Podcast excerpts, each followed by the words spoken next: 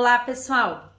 Quer ver uma coisa que eu ouço com frequência também dos meus alunos, dos meus clientes, quando a gente está conversando sobre os animais? Muita gente me fala assim: Nossa, Larissa, mas eu não sei se ele tá gostando, eu não sei se ele não tá, eu não sei se eu continuo fazendo isso, será que eu paro? Me fale. Muitas vezes as pessoas querem é, esse tipo de resposta, né?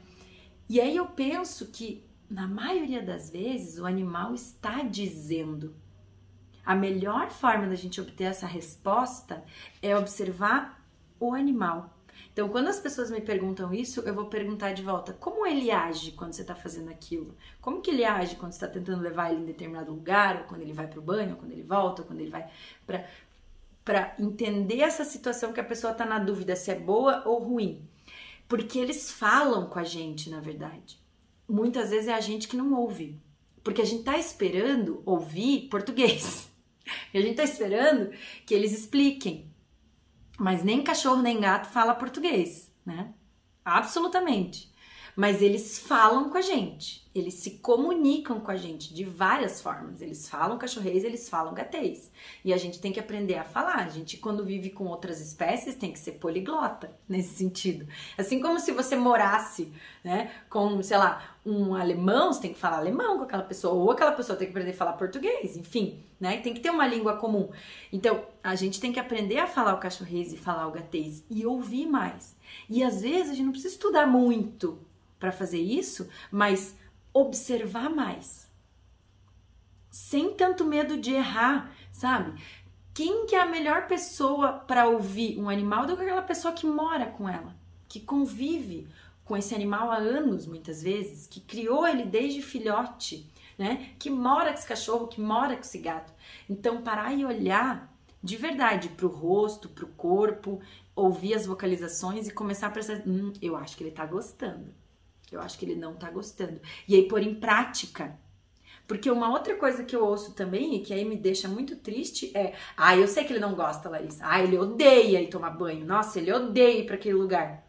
Então por que, que você leva? Então por que que vai? Ah, porque, sei lá, porque tem que ir. Tem que ir para um lugar que odeia? Fazer uma coisa que odeia? Às vezes toda semana?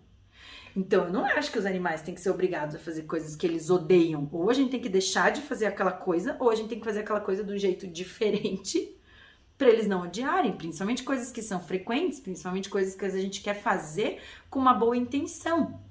Né? Por exemplo, ah, eu tento levar meu gato passear e ele odeia. Então, por que está levando ele desse jeito? Então, vamos fazer de outro jeito, para que ele goste, para que ele tenha prazer né? Eu vejo que o banho é uma coisa bem comum, assim, das pessoas me falarem que o animal odeia ir. Falei, por que que leva? Bom, o gato nem tem que tomar banho, mas o cachorro precisa, então... Mas ele tem que gostar, ou minimamente não odiar. Então, estejam atentos ao animal de vocês, ao animal com quem vocês moram. Olhem para o rostinho deles, olhem para o corpinho e respeitem as coisas que eles estão dizendo. Então, sempre que você perceber que o teu animal não gosta de uma coisa, Mude a forma de fazer. Eu acho uma outra forma que ele. Porque os animais não são dissimulados. Eles não são falsos. Eles não são mentirosos. Ele não vai fingir que ele tá odiando uma coisa que na verdade ele gosta. Eles são muito, mas muito sinceros.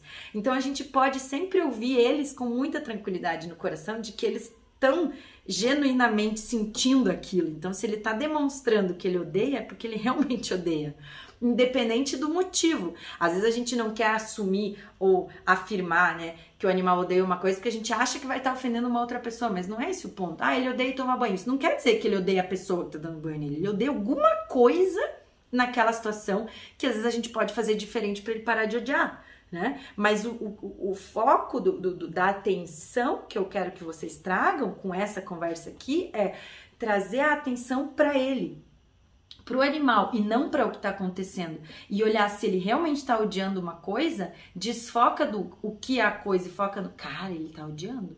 Por que será que ele está odiando? Vamos pensar, vamos observar, vamos ver em que momento que ele começa a não gostar.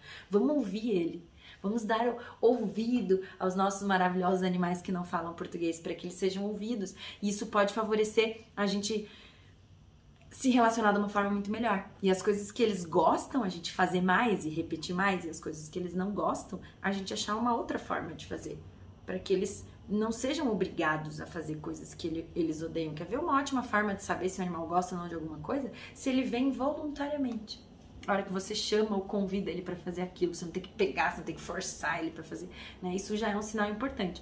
E o resto é tudo que ele está dizendo com os olhos, com a boca, com o corpo, com as orelhas, com o rabo, enfim, comunicação completa. Então, ouçam seus animais, não esperem eles explicar em português e nunca desconfiem que, não, que ele não está sentindo aquilo que ele está demonstrando, porque eles são muito sinceros, pode ter certeza, tá bom?